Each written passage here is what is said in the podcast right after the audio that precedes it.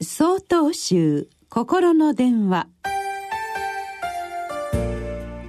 今週は「笑う角には福来たる」と題して兵庫県長楽寺足立随樹さんのお話です。お正月といえば落語や漫才など演芸のテレビ番組や寄席などのイベントが多い印象があります。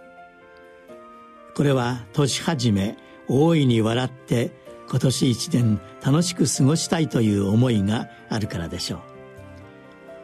私は大学時代よく寄席に通っておりました。あの独特な雰囲気が好きだったからです。入り口の上り旗や赤い提灯。のれんをくぐるとそこは特別な空気に包まれています。一番太鼓が鳴り出すと気持ちがワクワク。二番太鼓から前座上がりのお囃子どんちょうが上がる頃には観客は待ちきれんばかりの笑う臨戦態勢です。子供からお年寄りまで人目も気にせず大笑い。泣くのか笑うのかどっちなの？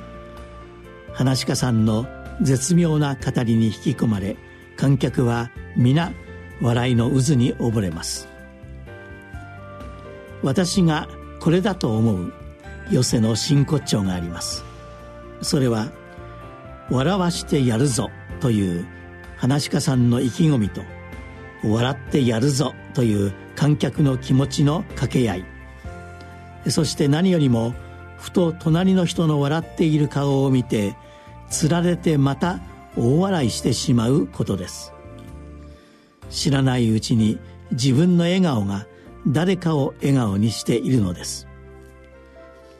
私はこの笑いの連鎖がたまらなく大好きでこのつながりが助ける人も助けられる人も平等に救われるというお釈迦様がお示しになった利他行の教えに通じるところがあると思うのです。私たちの心は日々不安に苛まれています。毎日笑顔で過ごしましょうと言われてもこれほど難しいことはありません。良い時もあれば悪い時もある。むしろ悪い時のことばかり頭に残るように思います。しかし自身の笑顔がまた誰かを笑顔にしているということに気がついた時自然と私たちはにこやかに微笑むことができるのではないでしょうか。笑う角には福来たる。皆様の笑う角にはすでに大勢の福がお見えのようです。さあ笑顔でお迎えしてはいかがでしょうか。